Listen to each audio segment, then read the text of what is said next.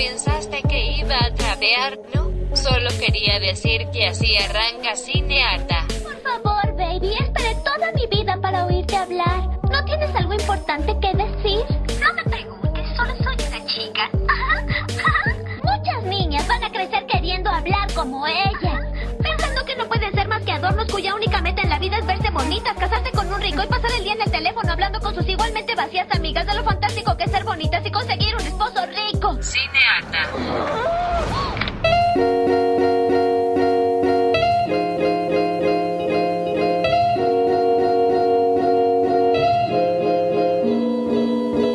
Aló, aló, aló. Mi nombre es Vita Andrada Yo soy Natalia Ábalos. y esto es Cinearta.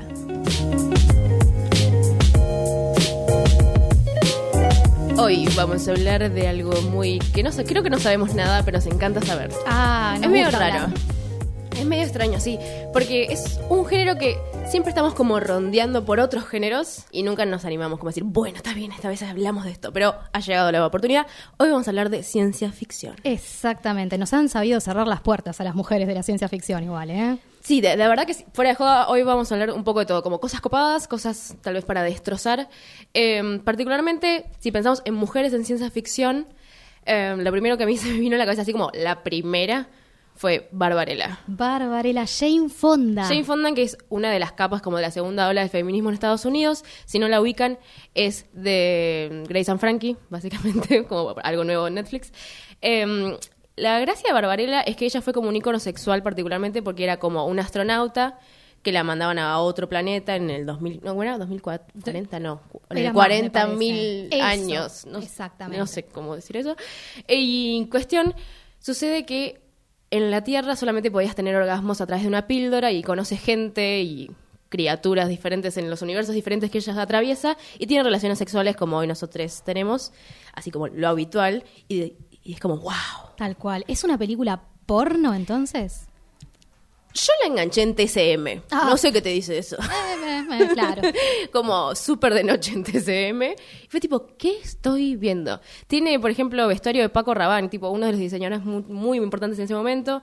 Recordemos que en ese momento era el hippismo, entonces hay como unas ciertas barreras de lo sexual que se van rompiendo en el cine. De hecho, en el capítulo anterior habíamos hablado de Garganta Profunda. Bueno, viene todo este movimiento justamente como de liberación femenina. Años 60. Años, claro, este es el 68, o sea, y además es como el personaje que a Jane Fonda la hace famosa en algún punto, venía haciendo otras pelis, pero es como, ok, ella es como el icono sexual. Tal cual. Por esta, esta película pasó a ser conocida como que tenía una etapa de sexy kitten, le decían, el gatito sexy. Miede. Y de, hecho- de hecho, el New York Times le dio el título de la mujer más sexy de los, más sexy, sexy de los Sexy y 60 por 60, esta sí. película.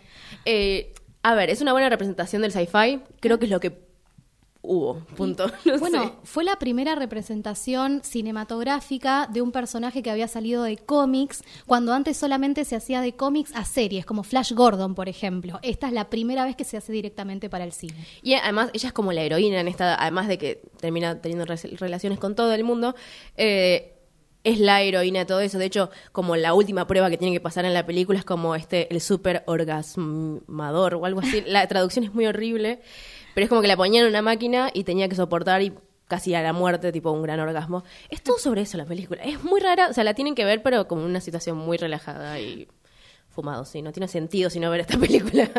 Eh, eso es Barbarella como la primera heroína, digamos. Tal cual. De hecho, después cuando ya se subió las olas del feminismo Jane Fonda, como que las feministas estaban un poquito molestas con el personaje que había creado en ese momento y se la cuestionó mucho por este tema. Pero creo que ella fue muy inteligente en salir como a aceptar la carrera que había hecho y el proceso que había tenido que hacer para acercarse al feminismo. Como... Sí, de hecho, lo que ella dice en, re- en entrevistas ahora es como, tal vez hoy no lo hubiese hecho, pero en ese momento era, era su puerta hacia Hollywood y hacia el estrellato, digamos. Eh, y hoy en ese sentido no se arrepiente, pero sí, obvio que da un mensaje, men- mensaje súper sexista. Eh, pero bueno, nada, no me parece mal. Como que al principio fue tipo, esto es re machista, pero después dices, bueno, es el espacio que le dieron. Tal cual. Esa voz. es que me sale el hombre de adentro, ¿viste? Con Bien. la ciencia ficción. Eh, nos están cre- creciendo huevos de repente. bueno, eh, hablemos entonces de las películas que tenemos para hoy en esta sección. Muy bien. Arranco. Dale. Dale. eh, Nati en realidad iba a hablar de esta película y no sé por qué no le interesó, ahora le voy a preguntar por qué, que se llama The Step for Wives. Y fue, leí la sinopsis y dije, tengo que ver eso. Y además, ¿por qué? Está Nicole Kidman. Estoy a esto de hacer una remera que dice I love Nicole, ya lo dije, lo voy a hacer. Si no la vieron, seguro que la pasaron en Cine Canal, me da la sensación. Sí, la No pasaron sé hasta el hartazgo. La de los 90. ¿Es 90? ¿2000? No, esta es 2004. 2004, ahí está. Sí, es Nicole Kidman, que es como una capa de un canal de televisión que hace realities so- sobre las batallas de los sexos, como que ya empieza con esa temática y la despiden porque su- sucedió algo que como que los machos se enojaron con sus programas de televisión. Entonces eh, su esposo, que es Matthew Broderick, la lleva como a un country, por decirlo así, que se llama justamente Stepford, el barrio, y se da cuenta que todas las mujeres son muy ama de casas, pero medio robot en algún punto. Entonces ella dice, bueno, es que tal vez habrán encontrado la felicidad que yo nunca encontré, ya que soy tan profesional y tan exitosa que no puedo tener una vida y ser amable con la gente. Son esas cosas morales de, Sí, tal cual. de la vida misma. Y mm, cuestión, no, la, yo puedo spoilear, ¿no? Tiene 700 mil Sí. años. Ok, bueno, sí, eran robots. Los sci-fi de esta película es que son fucking robots a las cuales ella se después como que se revela ante todo ese sistema. Cuestión, vos ves un montón de situaciones remachistas de los hombres como bancando ese modus operandi de las mujeres robots, digo, que le hacían absolutamente de todo. Que lo hacían porque ellos pedían que conviertan a sus esposas en robots. Sí, sí, sí. Y después te das cuenta que todas esas mujeres amas de casas perfectas en realidad eran mujeres exitosas en el mundo real. Eh, la película tiene como tonos súper mega feministas para el 2004, pero bien, bien cerca del final, tipo a cinco minutos del final, se convierte en machista y en hembrista. Ah. En cinco minutos. O sea, el final es como, bueno, eh, la- ¿quién es la, la mala, digamos? Es eh, la de 101 Dalmatas. Glenn Close. Glenn Close, cierto, cierto. dálmatas que es la robot más robot parece. Claro, es como la capa de los robots y después se da cuenta que no es un robot, sino es una mina que quería que todas las mujeres fuéramos unas ladies, amas de casa. Eh, entonces ahí se convierte todo como medio machista, como que la mala al final era una mujer. Y después el final, final, final es que tienen todos los hombres como arresto domiciliario y tienen que ir al supermercado. Y es- eso lo convierte en medio hembrista. Claro. No sé, como que venía bien y dije, bueno, dale, vamos a surfear esta ola de feminismo 2004, Nicole Kidman, y de repente, tipo, los últimos cinco minutos destrozó todo. Está bueno igual, como para ver qué se podía hacer en 2004 con sci-fi, con robots de repente, tipo, ¿qué? Y que no sea tipo tan gore y tan tripas y todo eso. No me parece mal, míranla. Una estética re eh, eh, estetizada, ¿no? Como todo re lindo, re acomodado. Es un sci-fi. Country, claro, todo, sí, sí. es un sci-fi de country, tal cual.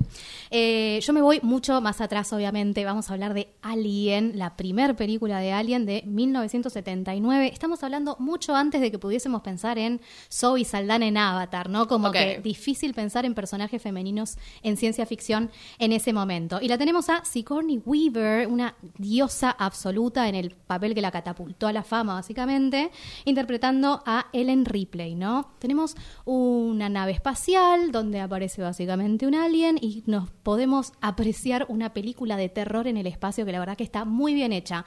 Técnicamente dirigida por Ridley Scott, o sea, tenemos ahí como buena cinematografía.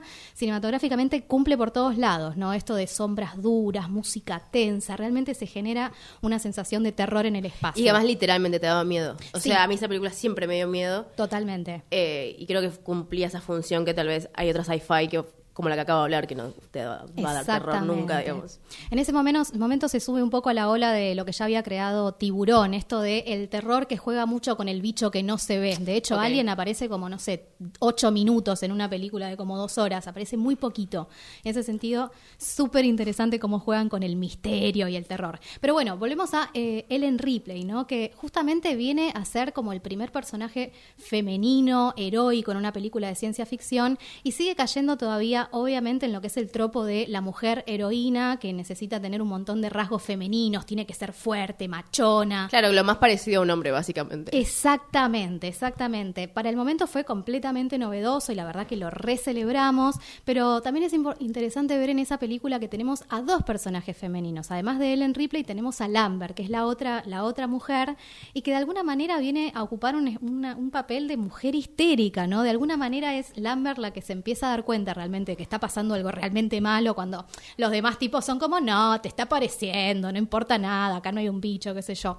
Y la verdad que termina cayendo en este papel de, de mujer histérica. De la mujer, punto. Exactamente. De la mujer. Porque bien podrían haber hecho que sea un hombre el que, el que tomara esa posición, pero no. Eh, a, la, a la- a la actriz que eh, protagonizó a Lambert le molestó mucho, ella en realidad había eh, presentado primero para ser Ellen Ripley y cuando terminó cayendo en esta otra que le parecía Ay, una no, histérica no le gustó nada.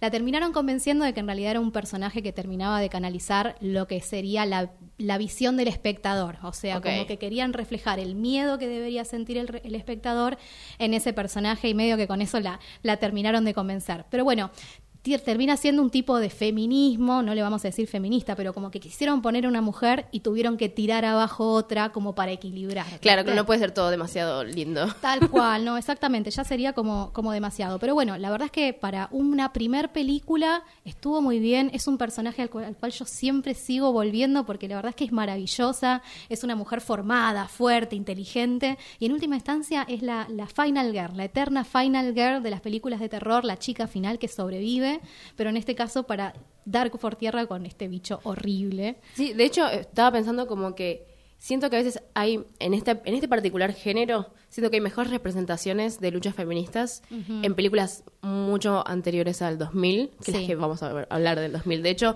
recién cuando yo hablaba de Step for Wives, este es una remake y la película real es del 75 y es un horror y de hecho no es un horror porque es un horror, sino que es del género horror. Tipo, la gente tenía mucho miedo con esto y, ella termina re mal, termina siendo un robot. Punto, Claro. termina ahí la película. 2004 lo empiezan, esto que vos dijiste, como de, de la cuestión de dirección, de arte, de vestuario, es todo como súper lindo y limpio y cute. Eh, y me parece que también hay que tener en cuenta que el- todas las cosas pre-2000 que vos tanto te gustan, es por algo también, particularmente en este género, como que siento que eran mucho más directos sus mensajes. Sí, tal cual. Y de alguna manera la ciencia ficción como que te permite jugar, ¿no? Esto de poder jugar con realidades que son tan, tan, tan ajenas a la realidad, te permite jugar con cosas que aparecen en la realidad, pero plantearlas con otros monstruos, como hablar de nuestros monstruos reales en, en formas imaginarias. Muy bien, entonces, recomendamos The Step for Wives, la de 75, véanla, y la de 2004 y Alien. Un mensaje del presidente de la Tierra y presidente rotativo del sistema solar. Señor presidente, Amor, amor. quiero hablarte de un asunto de Estado secreto. ¿Secreto? ¿Has oído hablar de un científico joven llamado Durán Durán? Sí. Es el inventor del rayo positrónico, que es un arma. ¿Un arma? ¿Y para qué sirve inventar armas? ¿Y qué sé yo? El universo lleva muchos siglos en paz, señor. Eso está claro. Pero el caso es que no sabemos nada de Tau Ceti ni de sus habitantes. ¿Quiere decir que viven en un estado de primitiva irresponsabilidad neurótica? Precisamente. Y si es así, y han aprendido del joven Durán Durán el uso del rayo positrónico, pueden utilizar su poder destructor para perturbar la paz. Hay que tomar medidas. Sí. Y tú serás quien lo haga. ¿Por qué yo? Barbarella, tú eres una cinco estrellas de doble valor. Astronavigatrix. Tu misión es encontrar a Durán Durán y utilizar tu inteligencia para que continúe la paz en las estrellas y en el planeta madre. ¿Me comprendes? Perfectamente. Gracias y amor. Amor.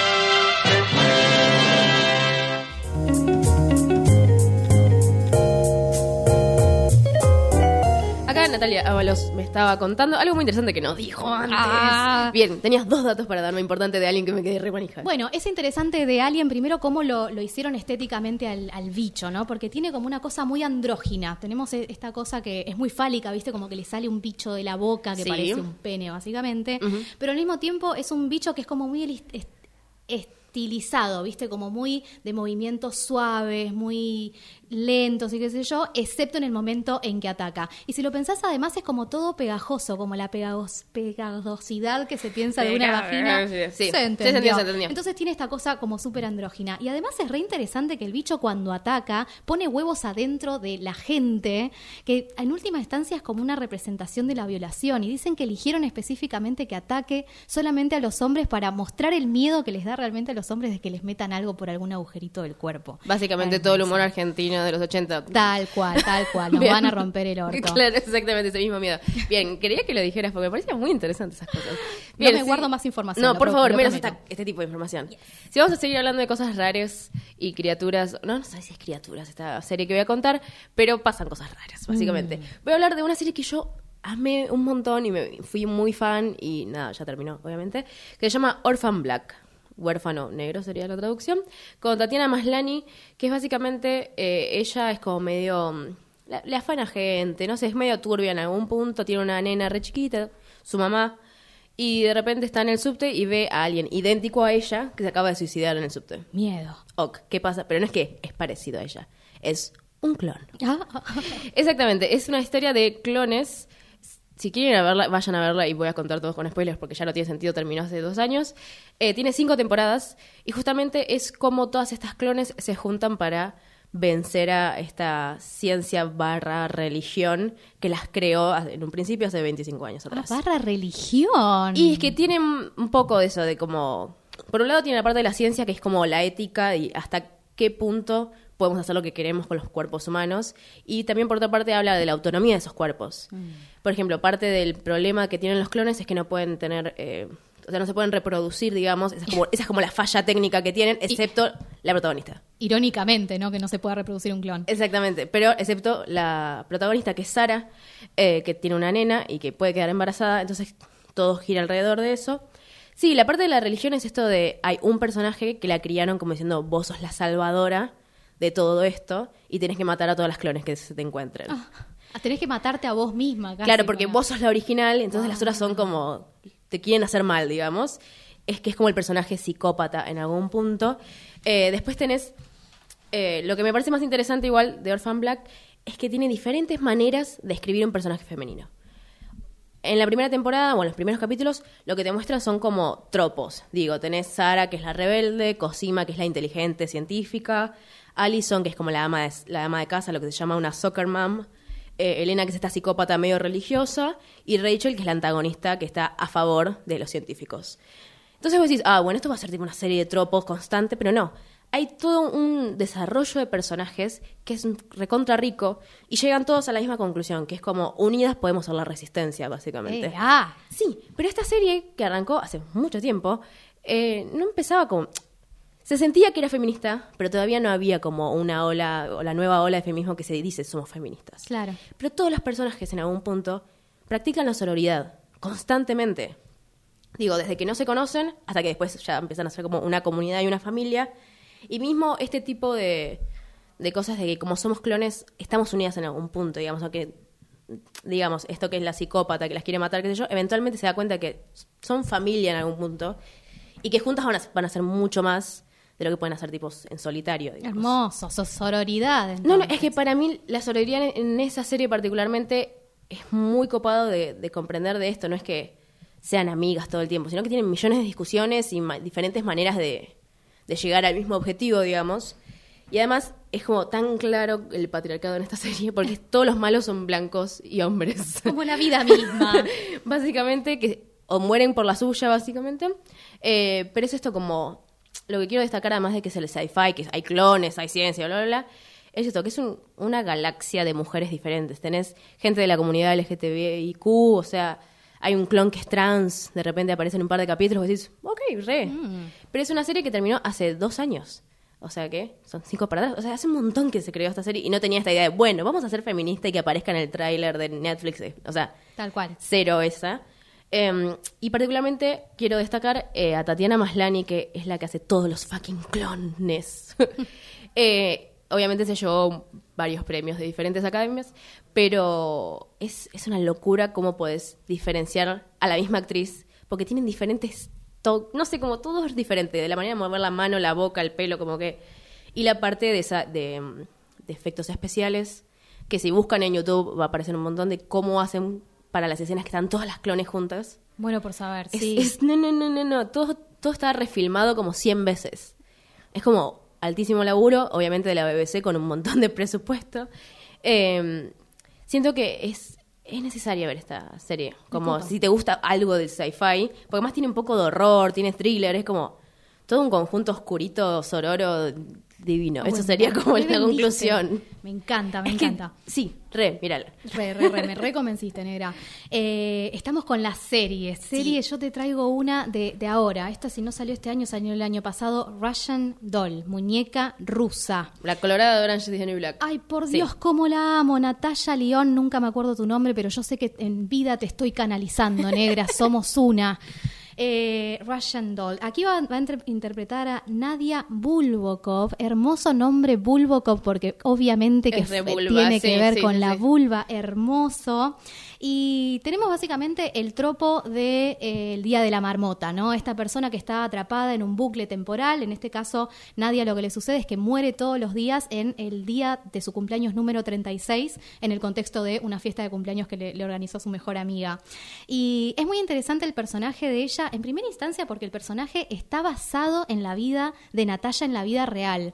O sea, imagínate que tenemos un equipo mayoritariamente, de- no, exclusivamente de mujeres, tanto en escritura como en dirección. Tenemos a Amy Poehler detrás de este proyecto.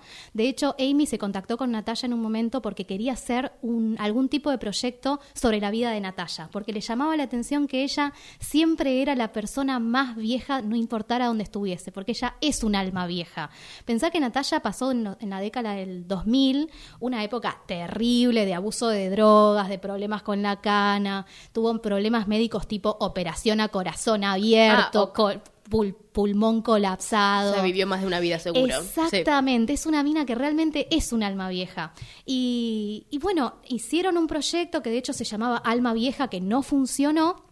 Y eventualmente terminaron juntándose con una escritora más y sacaron este proyecto, Russian Doll, que me parece el mejor ejemplo de qué sucede cuando las mujeres, especialmente mujeres feministas, se juntan a realizar un proyecto con total libertad. Porque no es un proyecto mm, que quiere hablar de temas feministas necesariamente. O sea, estamos hablando Sino de que lo son, probablemente. Claro, exactamente. Pero le sale solo, o sea, no es que hace falta, ni, ni siquiera Natalia no va a aparecer besando a ninguna chica, por decirte algo, que la conocemos siempre como la gran torta de la vida, como en Orange is the New Black. En este caso tiene relaciones con hombres, por ejemplo, pero lo que tenemos es una mujer que maneja, aplica la sororidad constantemente, una mujer que se la carga con elementos que se suelen considerar masculinos. Es una chica que le escapa al compromiso, que fuma, que toma, que vive sola, que trabaja en una empresa de videojuegos. Hay constantes referencias a los videojuegos que si vienen de ese mambo les va a encantar.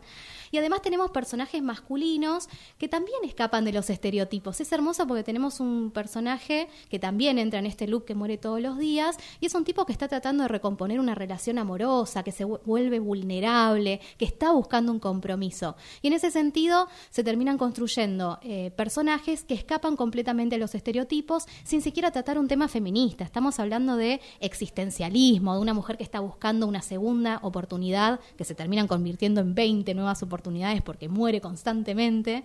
Y en última instancia ciencia ficción nihilista, ¿no? Como salimos con un, un debate existencialista terrible, con una mirada feminista, pero sin tener que tocar ciertos temas. No es necesario que hablemos de aborto, no es necesario que hablemos de comunidad LGBTI para poder generar proyectos que rompan con ciertos estereotipos. Y eso parece acá hermoso.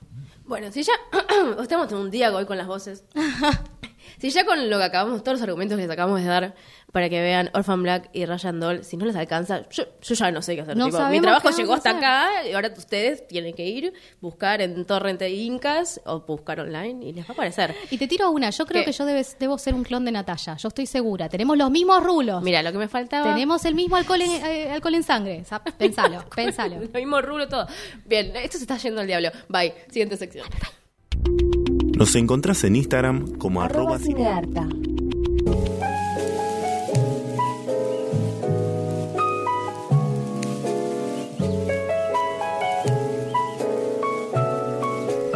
Bien, si quiero seguir hablando de series, voy a hablar de una serie que me re gustó en un principio, después la dejé, pero creo que ahora volviendo a buscar información me dio como ganitas de volver a ver.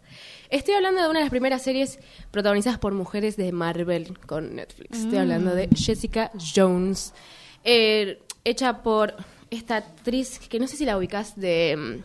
mm, La, perra de del Pinkman. departamento 23. Amaba esa serie que nadie cual. vio. Pero no, además era la novia de Pinkman, Claro, en Breaking Bad. Breaking Bad. Exactamente. Muy bien. Estamos hablando de eh, Kristen Ritter, justamente. Ella es una superhéroe. No, no sé si es una superheroína. Es como una persona que tiene poderes, pero que tampoco tiene poderes de los est- estilo magia, sino simplemente tiene mucha fuerza Sí. y cuando cae, cae tipo gatito en el sentido de que no se rompe nada, pero tampoco vuela. ¿Se entiende? Un gatito fuerte, bien. Como Jane Fonda Jessica en los Jones. 60, volvemos en el tiempo. Jessica Jones, un gatito fuerte. Amo. Bien. Lo interesante de Jessica Jones, además de nada, pelea con gente mala, o sea, lo mismo de superhéroes, no me quiero enfocar ahí, es básicamente que es un personaje que es víctima y heroína al mismo tiempo. ¿Por qué? Ella arranca como este personaje fuerzudo, digamos, de chica que usa campera de cuero y jeans muy apretados negros y nada, como ese tipo de tropo y que usa muy poco maquillaje, qué sé yo. Claro. Pero en toda esa cerradura de persona y personaje, como que ella no quiere involucrarse con nadie y tiene problemas de adicción con el alcohol y es muy ruda y a veces te contesta re mal, hay algo más atrás que es como ella está sufriendo de lo que se llama eh, un estrés post-trauma y empezás a decir tipo, pero ¿qué le pasó? Obviamente tiene que ver con el malo de esa temporada que es Killgrave. Que Killgrave lo que tiene esa, que tiene sí tiene un poder más mágico, que es que te controla la mente y vos haces lo que él dice. Mm. Entonces lo que ella se encuentra es como una víctima básicamente de una violación. Porque estuvo dos años con ese hombre en el cual ella nunca decidió nada porque estaba manipulada mentalmente. Entre ellos, violaciones sexuales, pero además hizo que matara gente, como trauma total, básicamente. Pero lo interesante es esto, que nadie la salva más que ella. Cuando quiere, ella misma salvarse. A veces que no quiere nada y es lo más autodestructiva del mundo. Puede pasar, che. Exactamente. Pero lo bueno es que cuando aparecen personajes masculinos que están interesados en ella amorosamente o sexualmente, es como queda en eso y no como yo te voy a salvar del trauma que este hombre te hizo. Eh, Killgrave es David Tennant. Sí, ya hablamos del chabón que hace de Doctor Who. Ah, listo. Bien, que lo amamos y es, es muy bueno haciendo eso, como de chabón que se la... Bien de machirulo, como que se la cree todas y tiene el poder y te da bronca porque sabes que tiene el poder. Bueno, Nada me gusta más que alguien que sabe ser malo en una película. bueno, me encanta. Está muy bien. Y Jessica Jones justamente te muestra esto, que puede ser como víctima y heroína también al mismo tiempo. Además de que, por ejemplo, tiene su mejor amiga, que es Trish, que es como súper, lo que sería un personaje bubbly, como de burbujas y cosas lindas. Pero ella también termina siendo tipo alta capa en la cuestión de, de valentía, digamos, a pesar de no tener ni un fucking poder. Las chicas Bubbly también pueden ser heroínas. Exactamente. Y no aparece ningún tipo de interés, al menos en la primera temporada yo estoy hablando, ningún tipo de interés romántico o sexual que les disminuya la cantidad de poder que tienen o que la saquen del objetivo de lo que ellas quieren, que es básicamente matar a Killgrave o que le pase algo malo como mínimo.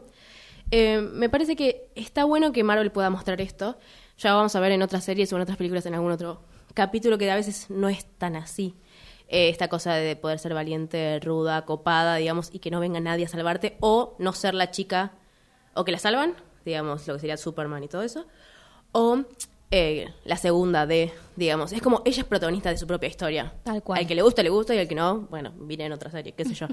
Pero recomiendo fuera de joda mucho Jessica Jones. Es como para acercarte al mundo Marvel de una manera no tan machirula, digamos. Digo, no vas a ver tipo Iron Man o Capitán América, que es como el americanismo total. Eh, O esos intentos de feminismo que tienen ahora que dejan un sí, sí, poquito sí, que, que es como una escena donde están todas las chicas y dicen, Yay. juntas podemos. Sí, no, justamente Jessica Jones rompe con todo esto. Mírenla, yo vi la primera temporada, me fascinó. Después colgué, creo que ahora voy a volver. Pero al menos la primera temporada, mírenla, me parece que está bueno para acercarse mínimo a ese tipo de personajes Marvel. Me encanta, me estás reconvenciendo este programa. No, ¿eh? la verdad que yo estoy muy orgullosa. No entiendo cómo sucedió, pero sí, bien. Orgullo ante todo. Yo voy a hablar de Sarah Connor, de la saga de Terminator. Este año, de hecho, vamos a tener una nueva entrega de Terminator donde ella va a ser la protagonista, aparentemente. Se dice por ahí que va a tener mucho más peso que en otras películas anteriores. Es interesante que vuelva porque es una mujer que ya está grande, ¿no? Tenemos como dentro, en Halloween, viste que pasó lo mismo, que volvieron con Jamie Lee Curtis y... Ah, como reempoderada y Claro, con cuchillos en la estamos mano. como las heroínas en la tercera edad. Súper Bueno, interesante. igual me gusta, me copa. Totalmente. Antes que no tener, prefiero tener. Totalmente, pero quiero volver a las primeras películas de Terminator, básicamente la primera primera la segunda, donde tenemos a Linda Hamilton interpretando a Sarah Connor por primera vez.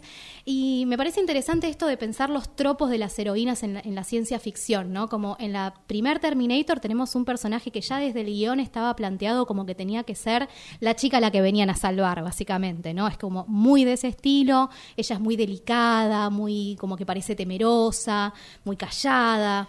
Si estoy callada no es porque no estoy entendiendo nada, sino porque no la vi. Ah, hermoso. Eh, Me encanta porque todas las cosas que trajo Nati, no las vi. Un viaje en el tiempo. Sí, y me da Bueno. ganas de verlas. Bueno, imagínate esta Sarah Connor que en la primera película vemos que como hacia el final medio que va empoderándose un poquito, pero termina todo bastante bastante difícil en la primera. Y en la segunda vuelve con Terminator, que de hecho ahí tenemos a Schwarzenegger. Ya vamos a volver por vos, Schwarzenegger, ya vamos a volver. Pero bueno, Cuidadito, Schwarzenegger, exactamente. cuidadito. Pero donde en la primera película ter- el Terminator era como el malo de la película y ella lo salvaba otro chico que venía del futuro, en la segunda película tenemos un Terminator que es en realidad el que envían a que salve al hijo de Sarah Connor, básicamente, que se va a terminar convirtiendo en el héroe de la resistencia en el futuro. Pero lo interesante es que en este caso Sarah Connor está eh, eh, atrapada en un psiquiátrico porque sigue siendo la vieja loca que dice van a venir los robots, van a tomar el poder. Pero es interesante cómo se escapa, o sea, nosotros podemos ver a Terminator aliado con el hijo de ella yendo a rescatarla y la verdad es que llegan y la piba ya se había escapado, ¿entendés? Como que Tranca, chicos, yo le tenía todo re. Totalmente, hermoso. Y la verdad es que se, se convierte en una super heroína de armas tomar, pero seguimos cayendo dentro de este tropo de la mujer heroína que tiene que ser como muy machona. De hecho, esta película está dirigida por James Cameron, que tiene muchas películas donde pone personajes femeninos fuertes. Pensemos en Titanic, ¿no? Que tenemos a esta Rose que como que venía a querer separarse del aristócrata. Sí, algo yo. quería romper. Exactamente. No sé si todo, pero algo quería romper. No le vamos a dar el mote de feminista a James Cameron, pero es cierto que tiene esta cosa de apelar a las mujeres fuertes, pero siempre dentro del tropo de si vas a ser fuerte tenés que ser machona, ¿no? O sea, mínimo campera de cuero. Exactamente. Mínimo. Y James Cameron me salió a hacer mansplaining, de hecho, cuando salió la película de Wonder Woman, Sí. ¿viste? Dirigida por Patty Jenkins, quiero, quiero pensar.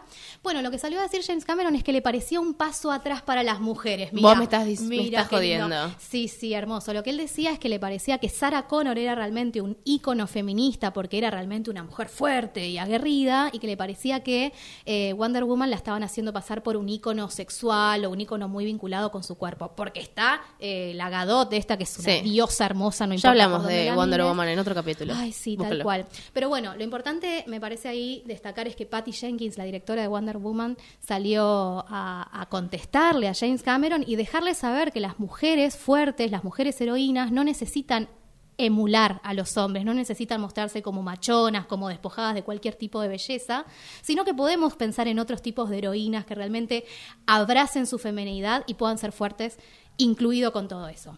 Bien, entonces, mujeres armas tomar, tenemos Jessica Jones y Terminator 2. Me agrada ver que su fe es fuerte, porque con ella van a morir. No, si yo puedo ayudar.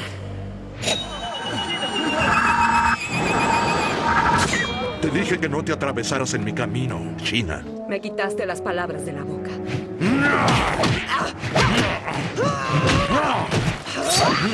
Una daga. Tendría que ser algo mejor. La daga de Helios. No hay nada mejor. Aunque me mates, ya perdiste. Eli está muerto. Y es muy justo que pagues el desperdicio de su vida con la tuya.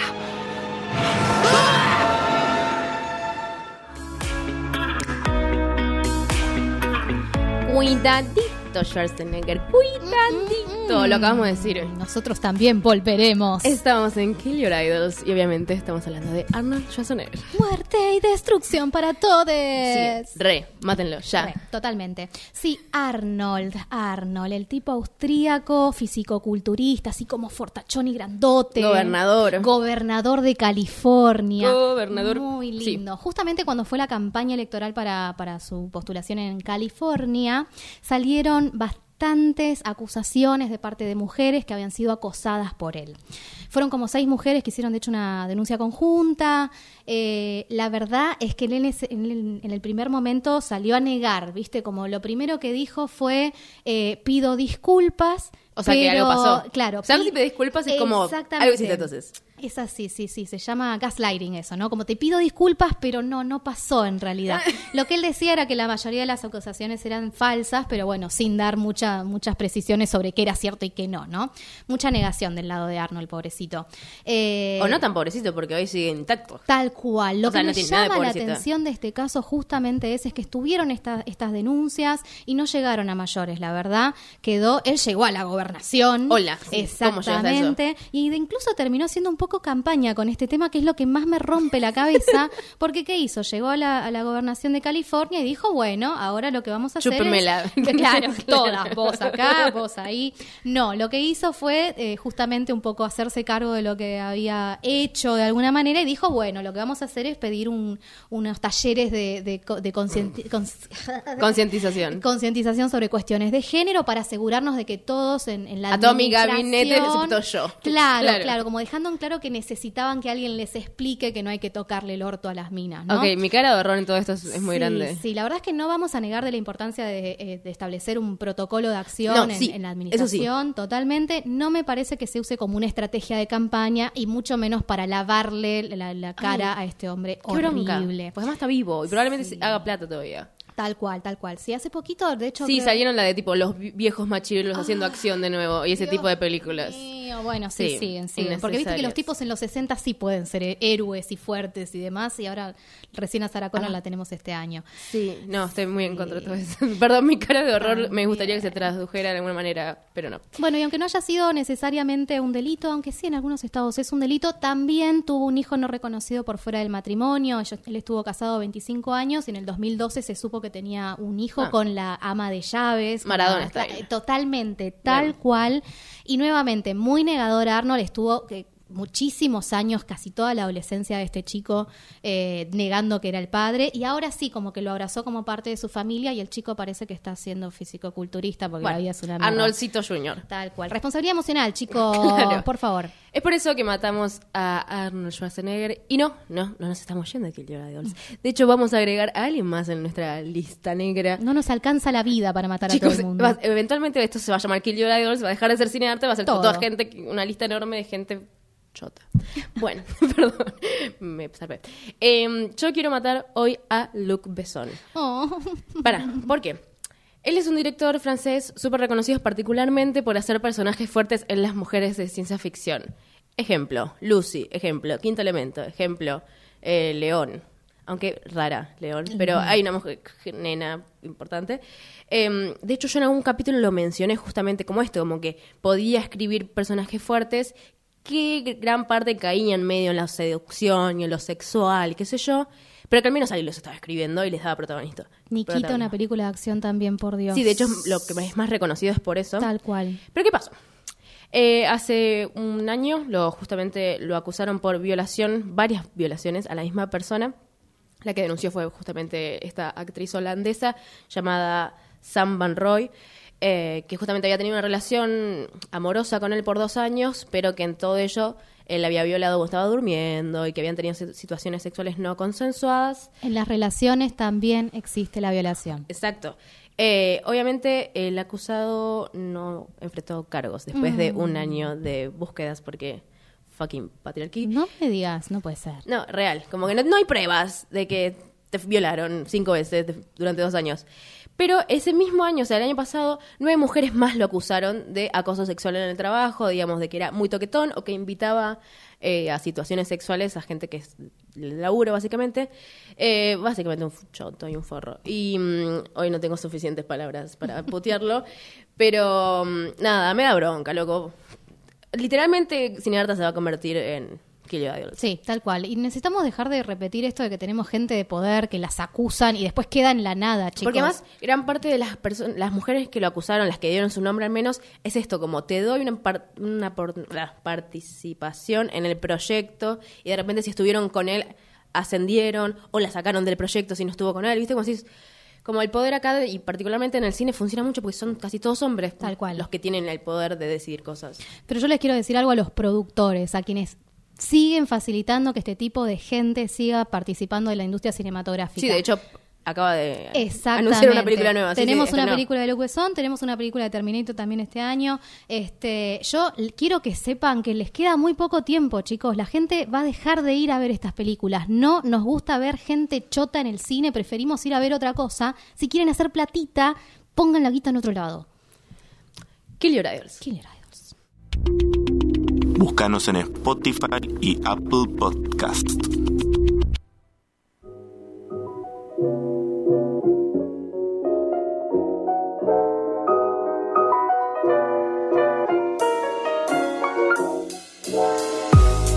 Estamos terminando eh, hermoso podcast que siempre hacemos llamado Cinearta. Eh, pero antes vamos a estar, sí, hoy la voz la- es rarísimo. Eh, vamos a estar recomendando dos cositas muy pequeñitas. Queremos hablar de científicas, mujeres inteligentes. Me encanta, me calienta tanto. Bueno, ¿Dijo me calienta tanto yo lo escuché mal? No, no, entendieron bien, chicos. Ah, ok, sí, dijo que me calienta. Ok, es sí, sí, bien. Lo es. Bien. Dana Scully. Vamos a hablar de los expedientes secretos X. ¿De cuándo, chicos? ¿De cuándo? De los años 90. Eh, Ya no tiene sentido esto, es obvio No que son los años 90. El día que me digas tipo, los 50, tipo nada que ver, No, no los va a ser raro, no ya no. Una serie que duró un montón de años, o sea, del año 1993 al 2002. Y después tenemos película, y después tenemos secuela, un montón de cosas. Ah, tipo ¿no? jardín, primaria, divino, Tal bien. cual. Esto es como Twin Peaks, es un viaje de ida, chiques.